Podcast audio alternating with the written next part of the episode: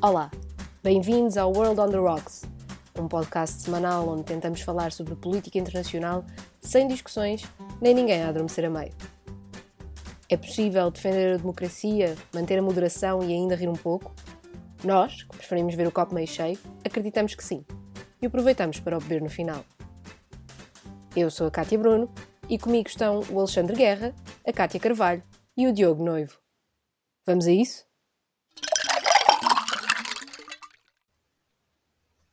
Olá, sejam bem-vindos ao terceiro episódio do World on the Rocks. O meu nome é Diogo Noivo e cabe uma moderação esta semana. Tentarei ser disciplinado, mas não faço promessas. Caríssimos, como é que estão?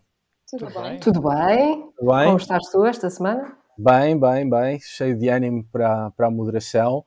E por isso mesmo passamos já ao nosso brinde da semana. Muito bem, Uh, vamos então aos brindes da semana. E tu, Alexandre Guerra, que brindas esta semana? Olha, Diogo, eu vou brindar uh, ao Presidente da Câmara de Moscou, da Câmara Municipal de Moscou, Sergei Sobyanin. Uh, porque eu acho que ele teve uma posição corajosa e rara nos dias que correm. Em tempos em que, pelo mundo fora, um pouco pelo mundo fora, incluindo em Portugal, há tentações para destruir estátuas e monumentos, uh, enfim, uh, por estátuas e monumentos portanto, relacionados com determinados momentos da história. O Mayor, o Presidente da Câmara de Moscovo, decidiu suspender uma votação que estava a decorrer nestes dias, uma votação online que tinha a duração de uma semana, uma votação que estava, a, estava, portanto, que estava a meter à, à escolha dos, dos moscovitas uh, a reposição da estátua de Félix Dzerzhinsky, que foi o primeiro e único líder da Checa, a polícia secreta e política, portanto, instituída por Lenin, logo a seguir à Revolução, e uh, em opção a estátua, uma estátua nova de uh, Alexander Nevsky, um príncipe, enfim, um grande príncipe, um príncipe heróico russo do século XIII, que venceu uma invasão uh, alemã e que se tornou uma espécie de, enfim, de Dom Fosse Henriques para os russos, um herói nacionalista. Da mesma maneira que o, o, o Félix Dzerzhinsky é um herói também nacionalista. Esta escolha foi, foi, foi dada aos, aos, aos moscovitas, uh, cerca de 300 mil já tinham votado nesse, nesse, nessa, nesse processo, e na passada sexta-feira o mayor de Moscovo começou a olhar para o debate intenso que estava a gerar na sociedade, que isto é um tema sempre sensível e que reabriu novas feridas sobre o passado uh, soviético uh, e, e, e, tendo em conta toda a questão nacionalista portanto, que isto suscita, o Meyer de Moscovo um, teve uma posição uh, de alguma coragem ao suspender a votação na sexta-feira passada e de dizer basicamente que estátuas uh, e todo tipo de homenagens são para, sobretudo para unir uh, os cidadãos em, para o diálogo comum e não para dividir. E ele percebeu que o assunto estava realmente a assumir alguns contornos muito muito acentuados naquilo que estava a ser o debate, o debate público, e optou então por, por, essa, por essa suspensão. Parece uma boa, uma boa medida, porque este tipo de, de, de, de iniciativa serve sobretudo, deve servir sobretudo para mobilizar e não para dividir. Muito bem, boa Alexandre. Cátia Carvalho, e tu, a que brindas esta semana? Então, eu esta semana brindo ao juiz Merrick Garland, e não é porque ele está em vias de ser aprovado como novo Procurador-Geral dos Estados Unidos, mas porque ele disse que uma das suas prioridades enquanto Procurador-Geral será uma investigação séria aos autores e aos instigadores da invasão ao Capitólio no dia 6 de janeiro. Ele, de facto, ele, durante as audições em que ele foi sujeito para, para, para passar a ser, o, para ser aprovado como Procurador-Geral, ele prometeu uma investigação às raízes desse ataque, começando pelas pessoas que cometeram o ato, até ao topo do envolvimento neste ato, ou seja, ele pretende mesmo chegar aos instigadores e de uma forma indireta, e eu acredito que ele se esteja a referir a Donald Trump. Um, até agora a investigação ao ataque resultou. Eu, eu chamo ataque, isto foi uma invasão, mas eu, as pessoas normalmente falam invasão, mas eu acho que aquilo foi mais que uma invasão, aquilo foi mesmo um ataque. E, eh, e portanto, até agora a investigação já, já, já resultou em mais de 200 acusações e já é considerada uma das maiores do Departamento de Justiça dos Estados Unidos. E, um, e, e, de facto o ataque ao Capitólio mostrou como é que como a democracia fica em perigo em pouco tempo, não é? de uma forma muito rápida, quase de um momento para o outro. Claro que não foi de um momento para o outro, mas foi rapidamente. E, uh, e as instituições políticas democráticas têm, sobretudo nos Estados Unidos, não é? têm agora de, de mostrar que são fortes o suficiente para resolver este caso e têm de dar um sinal claro da sua vitalidade e restaurar a confiança. Claro que isto também não vai ser de um dia para o outro e ainda em relação ao, ao juiz uh, Garland, eu destaco um aspecto importante dele e que faz dele a pessoa certa para liderar este caso. Em 95, os Estados Unidos sofreram o maior ataque em solo americano, a seguir ao, ao 11 de setembro. Um, Timothy McVeigh, o autor uh, deste ataque, detonou explosivos em Oklahoma, matando 168 pessoas, num atentado com motivações associadas à extrema-direita. Garland foi quem na altura geriu este processo e isto faz dele alguém com uma sensibilidade extra para o combate ao extremismo violento, que é um tema que tem vindo a ser falado recorrentemente nos Estados Unidos, sob o conceito de terrorismo doméstico, mas que na verdade é transnacional, porque os seus tentáculos já estão espalhados um bocadinho por, um, por todo o mundo. Portanto, brindo a alguém que, que, se quer dedicar de forma séria ao combate ao extremismo violento, e acho que isso é sempre bem-vindo. Boa, de facto, o caso do McVeigh foi, foi importante, é talvez um dos mais importantes atentados, não só do ponto de vista da violência política, sim, mas sim. do ponto de vista da própria vida política dos Estados Unidos uh, contemporânea. Sim, foi e, o maior ataque, desculpa interromper, foi o maior ataque cometido por um americano. Certo, certo, certo. Com consequências nefastas. Uhum. Muito bem. Cátia Bruno, e tu, que nos contas esta semana? Muito sucintamente, esta semana brindo à chegada das primeiras vacinas da iniciativa COVAX das Nações Unidas à África. Uh, o Ghana recebeu 600 mil doses da, da vacina da AstraZeneca uh, esta semana.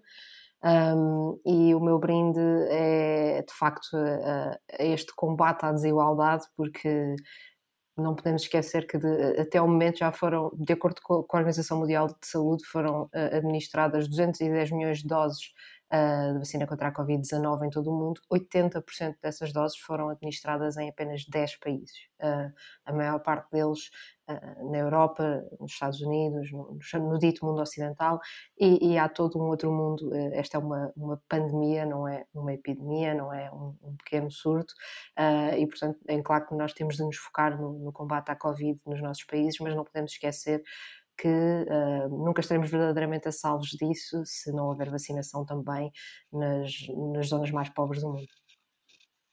Certíssimo. Aliás, a vacinação nessas zonas não é só altruísmo, é do nosso interesse. É Exatamente. É todo o nosso interesse, desde logo de segurança pública, ou de saúde pública, melhor dizendo, que existam vacinas disponíveis uh, nesses países. Bom, e eu um, ehm, vou aproveitar que estou a moderar este episódio para ser um bocadinho subversivo. Não farei um brinde, mas entornarei o copo. E... Um ataque às instituições por parte de Diogo Noivo. Meu Deus, o que é que está a passar? E, des... aqui, e descarado ainda por cima. e descarado ainda por cima. Não, e vou, vou entornar o copo uh, por causa da Líbia, onde ao fim de 10 anos de conflito chegou um acordo sob a égide das Nações Unidas para a criação de um governo interino que conduz o país até às eleições legislativas agendadas para dezembro deste ano. No entanto, o acordo é inútil e é inútil por três grandes razões. Primeiro, não altera a correlação de forças entre as duas grandes fações rivais em combate. Por um lado, o governo de acordo nacional sediado em Trípoli e que controla o lado ocidental do país, e por outro lado, o Exército Nacional da Líbia, com sede em Benghazi, que controla o lado oriental e que é liderado por um, Khalifa Haftar, um, um, militar líbio, um dos homens que ajudou o antigo ditador Muammar Gaddafi a tomar o poder em 1969. O segundo motivo, este governo, uh, agora criado pela ONU, deveria minar o poder de uma elite cleptocrática e autoritária, mas as negociações que deram origem ao novo governo foram dominadas precisamente pela elite que o acordo deveria minar. A terceira razão pela qual o acordo é inútil prende-se com influências externas. Rússia e Turquia têm soldados e mercenários no terreno. Às vezes não percebemos se são soldados, são mercenários, são as duas coisas.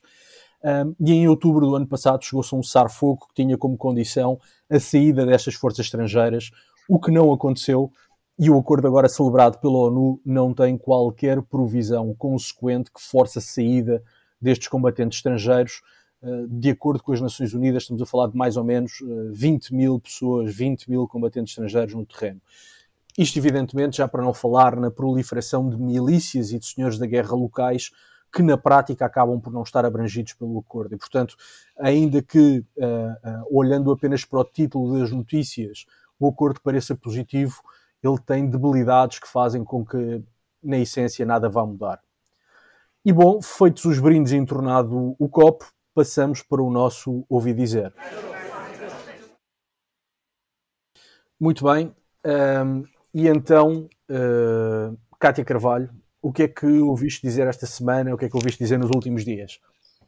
Eu, esta semana que passou, eu ouvi dizer que hum, na Nigéria foram levados a cabo dois raptos, aparentemente sem ligação, em pouco mais de uma semana, em que mais de 300 crianças e alguns adultos foram raptados quando estavam na escola. Este vem sendo um problema recorrente no norte da Nigéria, começou com o Boko Haram, o Boko Haram é um grupo terrorista que opera naquela região de África e que jurou fidelidade ao Daesh em 2015, em março. E Boko Haram, em Hausa, que é uma das línguas faladas naquela região, uh, significa literalmente educação ocidental é pecado. Um, mas este grupo não é o único que opera naquela região. Há milícias armadas e outros grupos islamistas que beneficiam do caos ali vivido para lucrarem avultadas quantias com o resgate de crianças. Um, neste caso, desconhece ainda, pelo menos para já, desconhece a autoria destes dois uh, últimos raptos, mas, por exemplo, desde dezembro uh, já ocorreram uma, um, três raptos até agora, e, e, e isto é, um, é, um, é uma, uma, situação que é muito recorrente na Nigéria.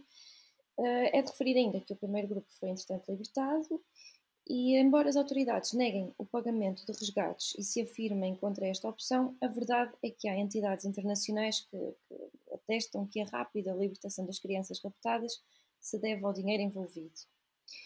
Este é um problema que mostra a clara relação entre crime organizado e terrorismo e que levanta sérias questões. Primeiro, a prática preconizada tem sido a de não negociar com terroristas nem com milícias armadas para evitar enriquecimento ilícito, a compra de armas e o recrutamento, e depois, em segundo lugar, é, o outro problema é que está em jogo a vida de centenas de crianças numa zona de alta vulnerabilidade social e sem segurança e proteção policial capaz de prevenir estas situações. Um, ainda sobre a Nigéria, eu destaco que a violência política e os conflitos eh, étnico-religiosos têm um longo historial e essencialmente o país encontra-se dividido em dois. Na zona norte vivem os muçulmanos e na zona sul vivem uh, cristãos. E a lei islâmica, a Sharia, foi introduzida em 99. Inicialmente foi instrumentalizada para vencer as eleições, mas ela acabou por ficar e por lançar as bases para o florescimento da ideologia islamista naquela região. E, portanto, o problema tem estado incontrolável já há bastante tempo, mas pode agravar-se ainda mais com a movimentação de outros grupos islamistas na África subsaariana, eh, nomeadamente o EIPAC, que é o Estado Islâmico da província da África Central e que tem estado a atuar mais em Moçambique. Um, pois com a queda do Daesh na Síria e no Iraque, muitos dos terroristas se tornaram traveler terrorists, ou na tradução para português um bocado manhosa, terroristas viajantes, e portanto eles estão a movimentar-se para outras paragens. E por fim, para agudizar ainda mais o problema, a ausência de proteção aumenta a vulnerabilidade e a frustração da população perante um governo, um governo que tem sido incapaz de lhes dar proteção, e isto pronto, dá ainda mais motivos para os grupos jihadistas recrutarem e radicalizarem naquela zona. Só, só após este propósito, só queria aqui acrescentar uma coisa, que é uh, eu nunca mais me esqueço um, nunca mais me esqueço de um, daquilo que um amigo meu muito viajado pelo mundo inteiro, já há muitos anos, uh, aliás ele não vive em Portugal, ele uma vez disse-me, pá, Alessandra, todos os países mais caóticos onde já tive, a Nigéria é o pior. E de facto, o problema não é só a questão da divisão, portanto, religiosa entre Norte e Sul, é sobretudo uma questão étnica, porque a, a Nigéria tem dezenas de etnias e além dos movimentos islamitas que, estava, que, que a Cátia estava a falar, temos neste momento também, e também referiu há pouco, a questão do, do, do, do, crime, portanto, do pequeno crime, uh, e que muitos destes, destes, destes uh, sequestros são feitos precisamente por criminosos uh, que sim, raptam sim. num dia e dois dias a seguir estão a libertar as crianças, porque, pronto, ou porque têm, ou porque têm uma pressão das autoridades, ou porque têm medo, ou porque se assustam, ou porque alguém paga alguma coisa. Portanto, neste momento há esse caldeirão ali na Nigéria que envolve, por um lado, terrorismo, grupos terroristas, envolve uh, criminosos, enfim, de pequena dimensão, mas também envolve depois traficantes uh, de pessoas. Portanto, temos aqui uma, um, um conjunto de, de, Sim, de malfeitores é. que tornam a Nigéria ainda mais problemática e sendo o país que é, não é? Era só para acrescentar isto. E, e a, relação, a, a, relação entre terrorismo e crime é, é muito próxima. Aliás, sim, sim. basta é pensar que o líder. Uh, sim, não, e pensa, o, o, o líder uh, histórico da Al-Qaeda no Maghreb Islâmico era conhecido como o Sr. Malboro, porque o seu principal negócio era traficar tabaco. Uh, e, portanto, a, a, ligação sempre foi próxima, e na Europa estamos a ver essa ligação muito próxima também. Mas, Alexandre Guerra, estavas com um ótimo ritmo, conta-nos o que ouviste dizer também sobre terrorismo esta semana, certo? Uh, sim, o que ouvi dizer é muito interessante. portanto, eu ouvi dizer que e, e não tinha ouvido ainda esses números, ouvi dizer que os Estados Unidos, nos últimos três anos, uh, desenvolveram ações de contra-terrorismo uh, que tocaram, digamos assim, que estiveram relacionados com 85 países. Ou seja, eu não estou a referir, não estou a dizer que os Estados Unidos tenham feito ações diretas nesses 85 países, mas que envolveram de alguma maneira 85 países nesses três anos, seja a nível de apoio logístico, a nível de, de ataques de operações de contra-terrorismo, portanto, isto, é um, isto é um, são dados que foram divulgados agora há dias uh, pela, pela uma investigadora, Stefan, Stefan Chavelli, da, da Brown University, uh, através de um projeto que, portanto, que está a ser desenvolvido por aquela universidade. E isto, uh, além de mostrar um pouco a dimensão que nós às vezes, enfim, não, não temos, às vezes esquecemos um pouco daquilo que é a dimensão avassaladora do poder americano, apesar de tudo militar. Às vezes esquecemos um pouco disso, naquela ideia de que a China está-se a tornar uma potência, enfim, de competição com, com, com, os Estados Unidos, mas a verdade é que temos que ter a noção que a nível militar e de, e de capacidade de projeção de forças, seja militares, uh, forças militares convencionais, forças especiais, forças de, de, de, enfim, de covert operations, seja o que for, a dimensão dos Estados Unidos neste, continua a ser avassaladora.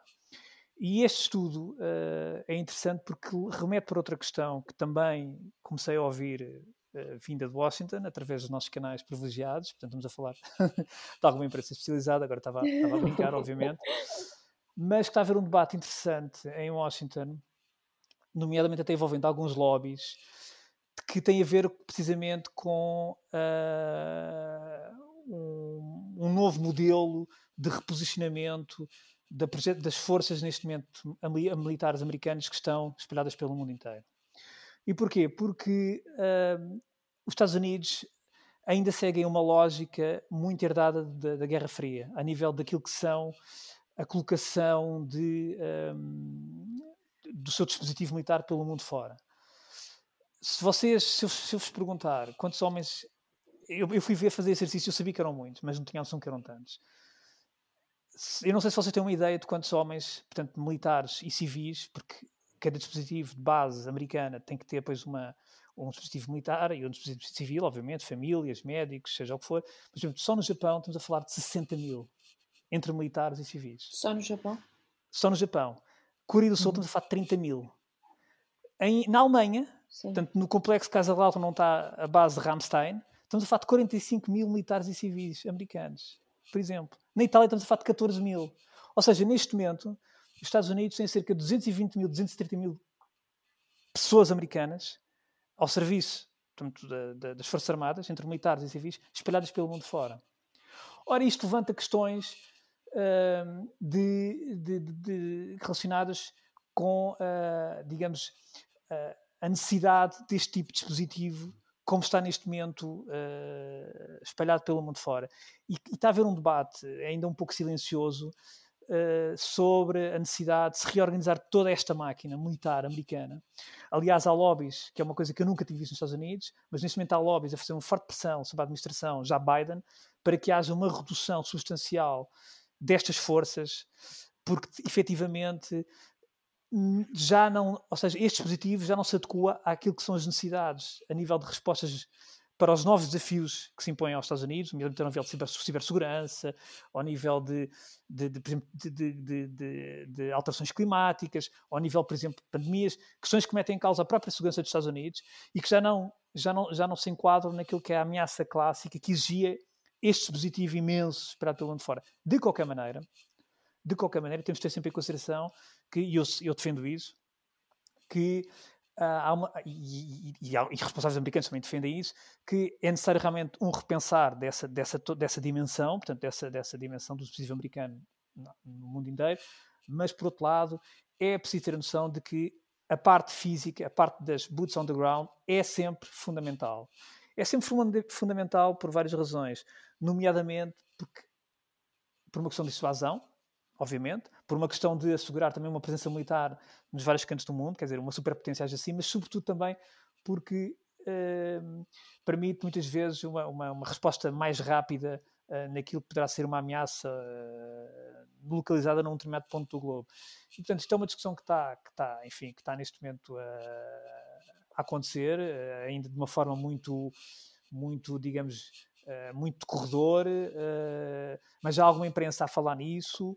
Uh, e, e, de facto começam a ver alguns movimentos a, a, a pedir ao governo americano que repense que, que de facto que é, chegou a altura talvez de começar a reduzir todo este contingente, toda esta, esta estrutura pesadíssima e, e, e portanto e que, e que, depois tem custos absurdos, só para terem uma ideia, em 2019 em 2019, que são os, os últimos números que há pelo menos disponíveis, o, o, que foi gasto em defesa nos Estados Unidos, estamos a falar de cerca de uh, 730 730 à volta de 730 mil milhões, uh, mil milhões? de 730 billion 730 billion de dólares exatamente, Exato, mil milhões. milhões exatamente e, e eu estava só aqui a confirmar, desculpem lá, e, ou seja, que é o conjunto, que é a soma máxima, é, soma, é uma soma superior aos 10 principais, uh, aos 10 principais uh, países que, portanto, que enfim, que, que, seguem que seguem que seguem essa lista, portanto, vejam bem uh, o que é que o que é que estamos o que é que estamos o que é que estamos a falar, não é? A dimensão dos gastos da defesa americana, não é? Portanto, é, de facto é um número avassalador. São números impressionantes. Só, não, e, tu, por exemplo, Cátia Bruno? Que só, só, só, só, quero, oh, Diego, só acrescentar só aqui mais um, um, dado. A nível de estruturas militares espalhadas pelo mundo fora, por exemplo, só para ter uma noção dos Estados Unidos, estamos a falar de cerca de 800 estruturas militares. Não quer dizer que sejam grandes bases, estamos a falar de cerca de 800 estruturas militares. Provavelmente os Estados Unidos terão 10, 12 grandes bases a nível mundial, mas de 800 estruturas. E para ter uma ideia, a China, por exemplo, neste momento tem uma grande base, que é em Djibouti, fora da China, não é? Uma grande base militar. E isto também dá, dá, dá conta da dimensão daquilo que realmente é, enfim, a diferença entre, de facto, ainda continuar a ser a nível militar os Estados Unidos e o resto dos países do mundo, como é óbvio.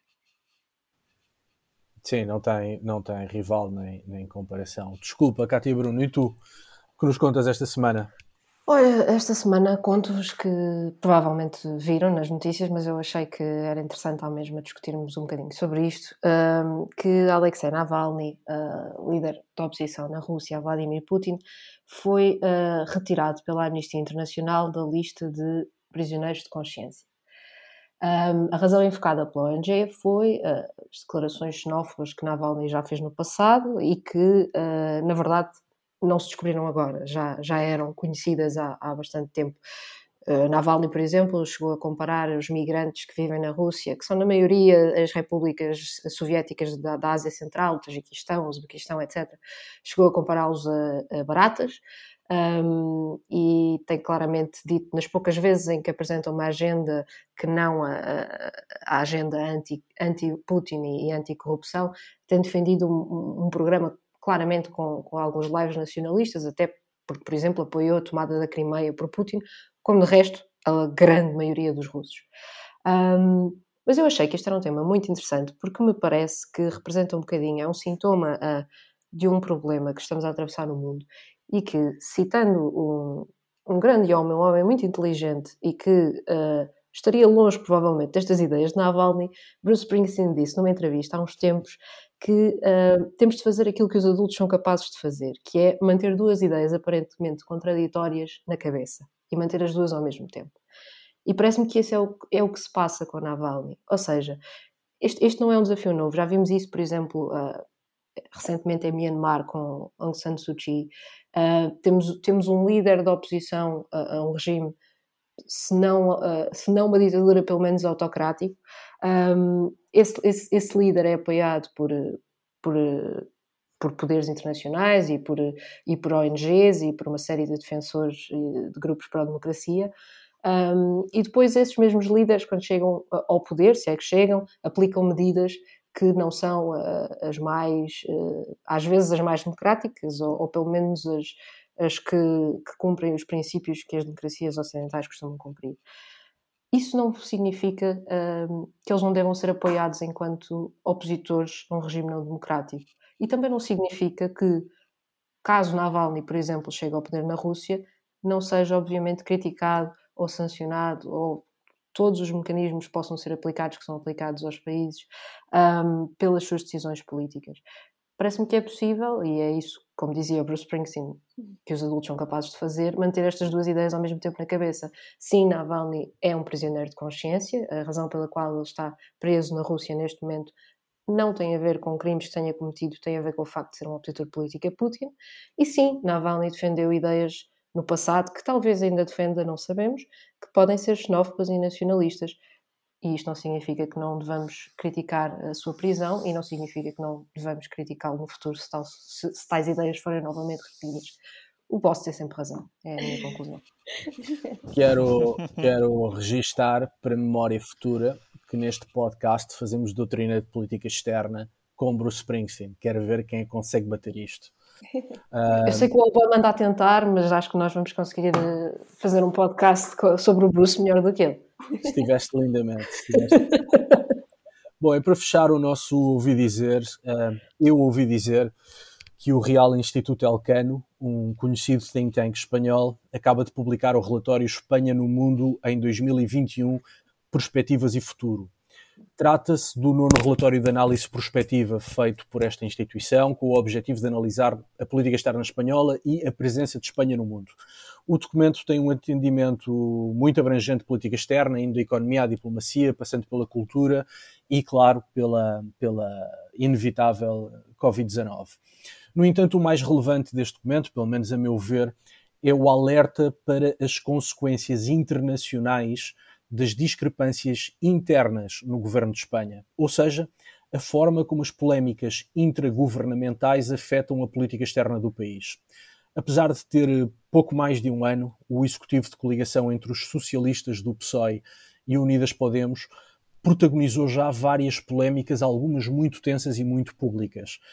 A mais recente foi motivada pela condenação do rapper catalão, do qual falámos no nosso último episódio, com o Podemos a validar as manifestações violentas de rua e os socialistas, desde logo o próprio Pedro Sánchez, a verem-se obrigados a desautorizar em público o seu parceiro de, de coligação.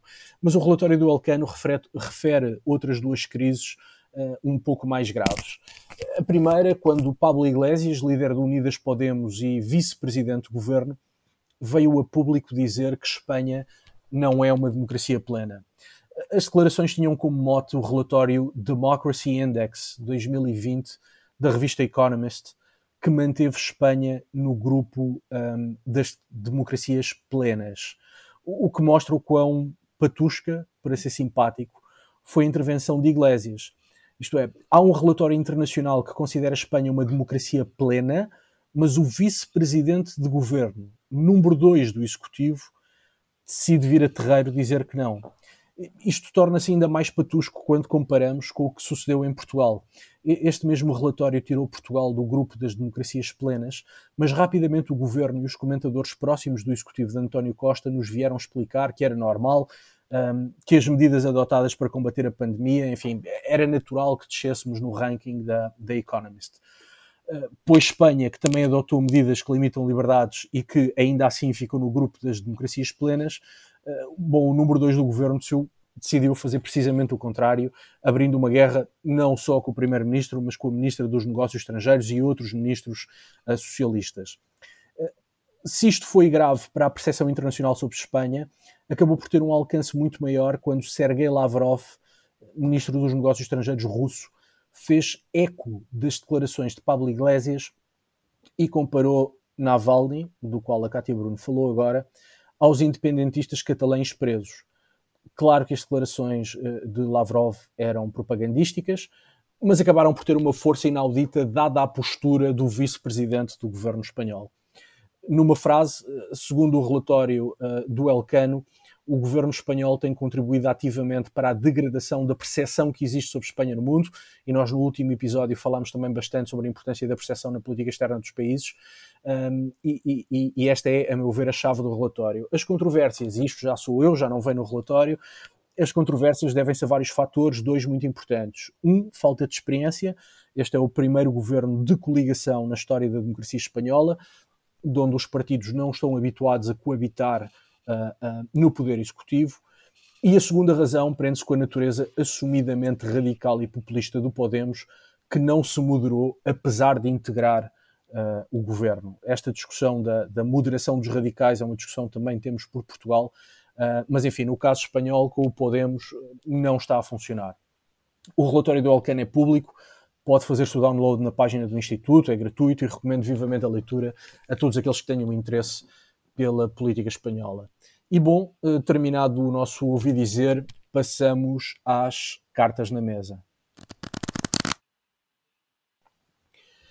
Cartas na mesa.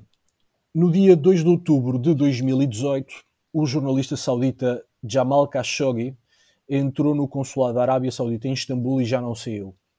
Tudo indica que foi assassinado e desmembrado. O corpo nunca apareceu.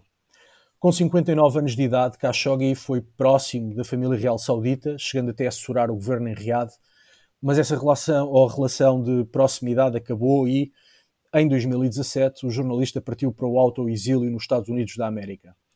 Nos últimos dias veio a público um relatório das informações norte-americanas, documento que atribui a autoria moral do assassínio de Khashoggi ao príncipe Mohammed bin Salman, o líder de facto da Arábia Saudita.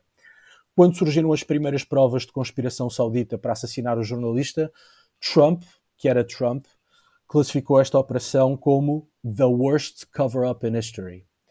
A administração Biden impôs agora sanções a 76 cidadãos sauditas, mas não ao príncipe Mohammed bin Salman. E é disto que vamos falar um pouco. E se calhar, uh, Cátia Bruno, uh, abre as tuas hostilidades porque chegaste a entrevistar uh, Khashoggi, certo? É verdade. Uh, quebrando aqui a regra do jornalista não ser o centro da notícia, agora parece que é o caso.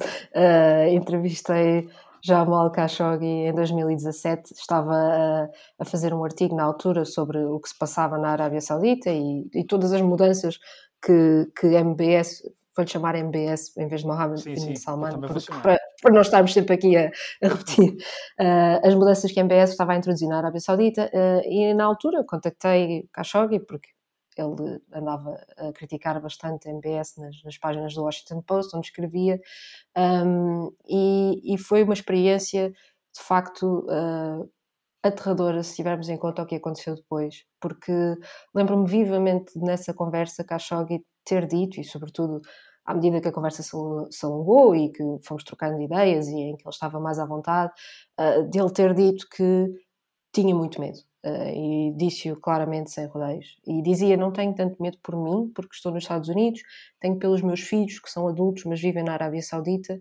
uh, e os meus filhos querem partilhar os meus artigos de opinião na internet e não podem, porque sabem lá o que é que lhes pode acontecer. E ele disse isto na altura, e parece-me que ele próprio não tinha noção, apesar de ter, de ter noção de que corria riscos, não tinha noção da, da, da seriedade com que seria uh, perseguido mal surgisse a oportunidade, e a oportunidade foi quando entrou uh, naquele consulado em Istambul. Uh, creio que muito do, da conversa que tive com ele na altura, que acho que introduz aqui um ponto interessante para nós falarmos, tinha muito a ver com o facto uh, das críticas que ele fazia não serem ao regime saudita, mas serem a MBS. Ou seja, como tu disseste, Diogo, ele já tinha trabalhado para a causa de Saud, ele já tinha uh, feito parte, digamos, do sistema, entre aspas, mas ele considerava que, que, com, com a MBS estava a ser ultrapassada uma linha, e essa linha era a concentração de poder. Um, Khashoggi considerava que o sistema quase colegial que havia dentro da família real estava a dissolver-se porque havia uma única pessoa que estava a afastar todas as pessoas que pudessem discordar dele ou fazer diferente. Um, e parece-me que tudo isso se torna muito complexo e difícil de desmontar quando temos um príncipe que não só que não só congrega este poder nele próprio, como ao mesmo tempo, e acho que essa é uma coisa que por vezes não temos bem noção aqui no Ocidente, é muito popular na Arábia Saudita. Uh, os jovens na Arábia Saudita gostam muito de, de MBS, acham que tanto na política externa ele, ele tem uma postura firme e que isso dá uma certa aura de respeito ao país, como na política interna, todas as medidas de, um, de abertura social, como autorizar as mulheres a poderem conduzir, a reabertura dos cinemas, são medidas que vão sendo muito populares, embora sejam soltas a, a conta gotas, não, é? não são propriamente uma grande transformação da Arábia Saudita um, numa democracia plena, mas é como se fosse aqui uns, uns brindezinhos que vão sendo dados e que, como nunca tinham sido dados antes, tornam o MBS mais popular e, ao mesmo tempo, ele reforça o seu poder de uma maneira que talvez antes nunca nenhum líder na Arábia Saudita tenha tido. Que era impensável, não é? Sim. E tu, Alexandre? Sim, agora, uh... eu, eu, sim, vou pegar aqui nas palavras da Kátia. Esses brindes uh, acabam por ser muito importantes uh, numa sociedade um, como a saudita. Porquê? Porque permitem, são pequenas válvulas de escape. Uh, que vão, vão permitindo ao regime, portanto, à Casa de Saúde, manter-se no poder desde que a Arábia Saudita foi criada, portanto, estamos a falar já desde 1932, e, portanto, mantém-se sempre a mesma dinastia, portanto, a dinastia de saúde, e estas, e estas, estas medidas que o, MBS foi implementando desde que o seu pai subiu, uh, portanto, passou a ser rei da Arábia Saudita, portanto, o, King Salman, o rei Salman, vão realmente permitindo, por um lado, criar válvulas de escape no regime, portanto, junto à sociedade, e por outro lado, vão dando alguma popularidade, alguma não, bastante popularidade, junto também da sociedade. Ao mesmo tempo, há um lado que se começa agora a perceber, mas vinha-se a conhecer já nos últimos anos, há um lado uh, muito perverso do próprio MBS, uh, que começou uh, logo ao início, portanto, logo a partir de 2015, quando o rei Salman sobe ao poder, percebe-se, fica, começa a ser evidente a ambição uh, do próprio MBS. Aliás, o próprio processo dele ser nomeado como o sucessor direto à coroa foi um processo já, uh, digamos que que, que, que, não seguiu as linhas habituais, apesar de ele ser descendente, ser neto do fundador do IM Saúde, fundador da, da Arábia Saudita. E ele começou muito cedo, portanto, a partir do momento em que o pai dele subiu ao poder na, na Arábia Saudita, percebeu-se claramente que ele, que ele, tinha uma estratégia de ir cimentando o seu poder, eliminando os seus inimigos internos, um, de forma clara. Aliás, há uma, há uma história, aconteceu, penso que em 2017, no hotel onde ele repreende, no fundo, por ser da detenção de uma série de, de, de, de familiares e de, e, de, e de até, penso que já não me recordo bem, mas de homens de negócios sauditas, ficam todos presos na. na vários ministros na, também. Vários ministros, aquilo foi uma coisa, foi uma história realmente surreal, ficam presos num hotel, aquilo é. é o New York, é Times, ele, New York Times chamou-lhe a gaiola dourada. Sim. Exatamente, aquilo foi uma coisa que, que eu acho que na altura não se refletiu bem sobre essa matéria. Mas aquilo foi algo que claramente uh, não foi, quer dizer, não foi uma purga, porque não, não resultaram dali uh, mortes, mas, mas foi um gesto muito musculado e que, foi, e que, e, e que passou bem a mensagem do próprio MBS para, o, para, o, portanto, para, para os opositores internos. Neste momento, o MBS não tem grande oposição interna, ou seja, não há, e os, os americanos sabem isso, o Washington sabe disso. E eu estou aqui em desacordo com, com a interpretação que o Diogo fez do relatório. O relatório não diz que o MBS é autor moral, diz precisamente que ele, é um, ele tinha conhecimento exato que muito, do que, ou seja, uh, indicia que o MBS tinha conhecimento exato da operação, porque não há nenhuma força de segurança, nomeadamente este tipo de força, portanto, que é uma força que foi criada, uma força de reação rápida criada pelo próprio MBS, precisamente para eliminar a oposição interna e para vigiar a oposição interna, e portanto, muito dificilmente haveria qualquer tipo de operação deste tipo sem que o MBS soubesse, até por uma questão de medo, até por uma questão não, de medo dos próprios daí, uh, daí eu dizer que é daí eu dizer que é autoria moral, ou seja, porque se trata de uma unidade Uh, daí eu dizer que se trata de, de, autoria moral, porque se trata de uma unidade criada pelo próprio, em que é absolutamente Sim. impensável que essa unidade, enfim, agisse sem conhecimento do próprio, certo. e portanto autoria moral no sentido em que uh, a probabilidade Sim, de ter disso, sido ordenado ele, ele é cúmplice. Sim, não, é, ele, repara, sim, eu percebo isso. Exato. A questão é assim. Eu, eu acho que mais do que cumplicidade, vai... é autoria moral mesmo o Washington só não vai mais longe naquilo que são as suas, digamos, acusações, e foi muito, porque este relatório é um relatório, penso eu, de 4 páginas, 5 páginas, não é mais do que isso, portanto, é um relatório que nesse aspecto contrasta com os nossos documentos uh, calhamados que se produzem em Portugal, normalmente a nível de relatórios, que devem ser importantes e sucintos, mas, mas olha, que já houve, já houve uma reforma do Estado que foi entregue em, em, pouco, em poucas páginas. Está a ser injusto. Estou a ser injusto, ok. mas de qualquer das maneiras, eu penso que o Washington, apesar de tudo, não, não quis ir. Foi longe, eu acho que já foi. Este relatório é muito direto. Uh, e depois, por outro lado, é um relatório que também cria aqui um embaraço para Washington. Aliás, estes dias, o próprio New York Times, um suspeito New York Times, há um, artista, há um artigo assinado pelo David Singer, que, que é um dos, um dos enfim, já escreve há mais de 20 anos no New York Times sobre estas matérias, e, e ele diz claramente, ele é que avança com a notícia de que os Estados Unidos não vão proceder a sanções contra o MBS. Uh, ora, e neste momento há, há, uma imprensa americana que diz que de facto isto é inaceitável para esta administração. E Biden está caladinho. Biden está Mas não achas que o facto de o, de o documento ter sido tornado público não é em si também um sinal? Que, é. que pelo menos alguns setores dentro do. A, a Cátia de Carvalho estava a abanar com a cabeça e dizer que sim, diz que acha que é um sinal. Achas que é um sinal? Eu acho que é um sinal e eu acho que isto está em linha com aquilo que já falamos na semana passada, na mudança de percepção de Biden, da administração de Biden em relação à oposição àquilo que a administração Trump fez.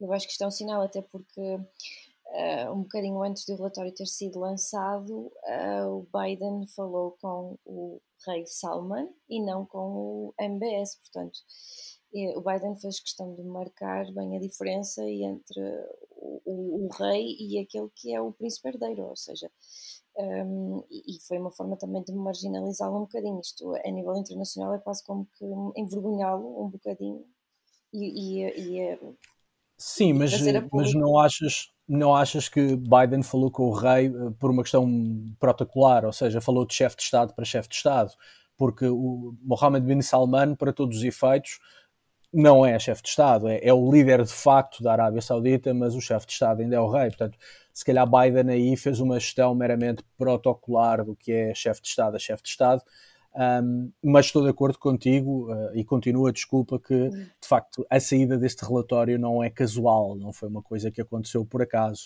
Portanto, desculpa, Cátia, interrompi-te. Não, não, claro, claro, que sim, foi, foi, seguir o, foi meramente, ou, ou não seguir o protocolo, mas de qualquer das formas isto é, é, é uma diferença muito grande com aquilo que acontecia, por exemplo, com o Trump. O Trump de, tratava depende, tudo diretamente. porque assim, este, para mim, este, eu este relatório vejo, eh, é uma, é uma parte, falta a segunda parte. E qual é a segunda parte? A segunda parte tem a ver com uh, os negócios que foram firmados recentemente, ou prometidos, uh, portanto, entre Trump e, e Riad a nível de armamento. A venda de armas. A venda de armas. Neste momento tu tens dois pacotes de negócios que estão, estão que o Biden já pediu para serem revistos, é verdade, que é um, um, um pacote de vendas de armas, armas, bombas, basicamente, à Arábia Saudita, no valor de cerca de 500 milhões de euros, não é muito. 300 milhões a 500 milhões, que foi firmado em, em dezembro pelo Trump. Sim. E há outro negócio estamos a falar de cerca de entre 25 mil milhões a 30 mil milhões, já é um valor considerável, aos Emirados Árabes Unidos. Estamos a falar aí já de aviação, de F-35, etc. Estes negócios foram firmados no tempo do Trump. E o Biden já pediu para serem revistos, ou menos, pediu para serem avaliados. E, portanto, a, a segunda parte que eu estou a falar é esta. Porque esta parte é que, é que, vai doer. Só que, isto tem, só que isto depois levanta aqui uma série de questões. Porque uh, se, eh, os Estados Unidos, ou, ou, seja, neste momento Washington, uh, não está interessado em cortar, obviamente, com a Arábia Saudita. Aliás, o Blinken é um veio dizer, exato, o Blinken, quando veio falar disso que isto não era um corte nas relações, isto era uma recalibração das relações entre a Arábia Saudita e os Estados, é assim, Unidos, e os Estados Unidos para refletir mais os valores deles, dos Estados Unidos. E se não venderem, se não, o problema é que se não venderem as armas, é concretizar estes negócios que estão, digamos, que estão já, já estavam decididos, ou pelo menos apalavrados, a Arábia Saudita vira-se para outros mercados. Isto é, é certinho, e, o mercado e, e não só, chinês, dizer, brasileiro. E, e há um outro enquadramento, há um outro enquadramento que me parece importante, é que no chamado Grande Médio Oriente tu tens uma espécie de guerra fria entre a Arábia Saudita e o Irão. Portanto, claro. nesse enquadramento, jamais em circunstância alguma os Estados Unidos entre deixam... Entre o sunismo e o xiismo, quer dizer, é que a questão é esta, é que estamos a falar... É, tens uma dimensão religiosa também, se quiseres, das duas principais seitas do Islão, mas não é só isso, é, é político. É sobretudo geopolítico. E geopolítico, claro, Sim, claro. Mas, e, portanto, mas, mas essa, nunca, essa divisão Estados Unidos muito nisso. Também, certo, certo. Agora, independentemente é. das circunstâncias, existindo esse, esse, antagonismo entre Riad e Teherão, não me parece que em circunstância alguma Washington deixe cair a Arábia Saudita. Não, não sim, sim, eu não acredito que isso vá acontecer. Foi aquilo que o Blinken disse, é uma recalibração nas relações sim, entre os dois países. Aliás, isso nota-se mesmo porque eles uh, sancionaram várias pessoas, 76, de acordo com o que tu disseste, menos quem foi o autor Sim. moral, o instigador, quem deu a aprovação que quer seja do, da própria morte de Khashoggi. Porque Sim, eles sabem não, que ele vai e... ser rei muito em breve. Claro, e, e acho que, que, estou muito de acordo contigo quando dizes que era preciso dar um sinal uh, depois do que foi a campanha e depois do que foi Trump e, e tendo em conta aquilo que é a agenda Biden, com certeza que era preciso dar um sinal. Agora, e esse sinal foi dado, parece-me. Agora, como dizia o Alexandre também, uh, quer dizer, mandou-se avaliar a venda de armas, não se cortou a venda de armas. Uh, Fizeram-se sanções a 76 pessoas, nenhuma delas é o Mohammed bin Salman. Um, isto é, dá-se um sinal, mas esse sinal não é verdadeiramente consequente. É aqui um bocadinho uma no cravo e uma na ferradura, não é? São estes é, sinais, como por exemplo, antes tínhamos Jared Kushner, que era conselheiro para o Médio Oriente e genro do presidente, a, trocar SMS diretamente com Bin Salman, e agora temos uh, Biden a telefonar ao rei e não a, a recorrer a estes, a estes contactos. Mas depois no, no, conteúdo, no conteúdo da política externa dos Estados Unidos não há nenhuma alteração de fundo relativamente à Arábia Saudita. Até por, só, só para terminar, já estamos, até porque nesta é preciso ver que, que os Estados Unidos realmente praticamente são aliados da, da, da, Arábia Saudita desde a sua fundação, desde a fundação do Reino da Arábia Saudita. E, sim, sim. e com interesses básicos que foram variando, quer dizer, uh, o, o, petróleo tornou-se realmente uma, uma base de, daquilo que foi a aliança entre a Arábia Saudita, eh, entre os Estados Unidos e a Arábia Saudita, depois com, a perda realmente da importância do, do petróleo, uh, houve, houve, houve, outros fatores de interesse, mas é preciso ver que ao longo destes, destas décadas de, de aliança houve várias crises que afetaram as relações entre, as duas, entre os dois países. É, o choque petrolífero, a invasão do Iraque em 2003. Portanto, houve aqui algumas questões que. E, portanto, esta é mais outra. É mais outra e, portanto, e, este, e que não vai, seguramente, na minha opinião, e acho que é a opinião de todos nós, não vai perigar uhum. esta aliança já de décadas entre os Estados Unidos e a Arábia Saudita. Certo. E as relações são tão Bom, profundas que, desculpa, Diogo, mas as relações são tão profundas que não é esta crise que, olhando a longo prazo, no médio e longo prazo, não é uma grande uma, crise. São, é uma coisa são também. tão longas que é muito difícil cair. Porque as elites da Arábia Saudita foram todas educadas nos Estados Unidos, o material militar é dos Estados Unidos, há muitas é muito... outras, há muita outra influência de uh, poder simbólico dos Estados Unidos na Arábia Saudita. De é lideranças, exatamente. E, Sim, é muito difícil exatamente. esta aliança cair. Isso é muito importante. É Bom, importante. a conversa está boa, vai longa já. Um, e por isso. Este uh, nosso moderador está aqui sempre a cortar-nos a palavra, não percebo. comigo. Estás como o governo é espanhol assim. agora? Oh, Diogo, então. Isto comigo é assim. Sabes que. Não pode. Passas um bocadinho de poder a isto. Não podemos vacilar. um, e dito isto, passamos às, às nossas obsessões da semana. E bom, chegadas as obsessões, Kátia Carvalho, que obsessão nos trazes esta semana? A minha obsessão desta semana é o álbum Hermitage dos Municipal, que foi lançado no passado dia 26 de fevereiro, na sexta-feira. E vocês já estão a ver a minha cara toda feliz a rir. Uh, para quem não sabe, os Municipal são a minha banda preferida e eles são também a banda portuguesa mais internacional de sempre e uma das bandas de referência do panorama internacional do metal na atualidade, e isto deixa-me extremamente orgulhosa. Um, Estás a fazer o teu coming out como metaleira, não é? Neste podcast. Já revelámos que o Diogo é surfista, agora revelamos que tu és metaleiro. exato, exato. Uh, incurável. incurável. incurável. Uh... O, que mostra, o que mostra o quão eclético é este painel de, de, de comentadores aqui. Exato, exato. exato, exato. Desculpa, Kátia, diz isso. Um, e pronto, os Municipal têm mais de 30 anos, têm mais, ai meu Deus, têm quase 30 anos de, de carreira. Eles já navegaram por vários tipos de metal e, na minha opinião, todos eles foram muito bem conseguidos e, portanto, eu estou a dizer isto para quem não conhece os Municipal, tem muito por onde escolher e muito por onde começar a apreciar os Municipal. Quanto a este álbum, Hermitage, tem uma vibe assim mais melancólica, mais goth, já que o álbum fala de tempos de isolamento e de solidão, pois. que é aquilo que nós estamos a viver agora, não é? E, e, e, como sempre tem uma componente política, introspectiva e eloquente, como os Municipal até já nos foram habituando. Ah, e, e já agora só acrescentar que é a única vê-los banda... em breve. Diz, diz. Boa. E é a única banda eh, portuguesa, já falámos sobre isto, que canta em inglês e que tem efetivamente sucesso internacional. Portanto, banda portuguesa sim, a cantar sim, em inglês. Cantam em, uh... cantam em, sim, inglês, mas também, cantam em português. Sim, o, também tem coisas em português, é verdade. Mas de facto álbum... conseguiram ter uma, uma conseguiram afirmar-se na cena internacional. Sim, o álbum 1755 foi todo ele cantado em português e foi sobre o terremoto em 1755. Certo, certo. Pronto, fica só mais um álbum dos Municipal, para quem não conheceu. Bem, bem. Alexandre Guerra, e tu? Olha, eu, eu esta semana estive um bocadinho obcecado em redescobrir, recuperar o pensamento de George Kennan. George Kennan uh, foi um diplomata americano, trabalhou no Foreign Service, teve colocado em Moscou no pós-Segunda Guerra Mundial e também teve colocado em Lisboa durante a Segunda Guerra Mundial. Aliás, teve um papel importante na negociação entre, entre Salazar e Roosevelt por causa da, da, das lajes.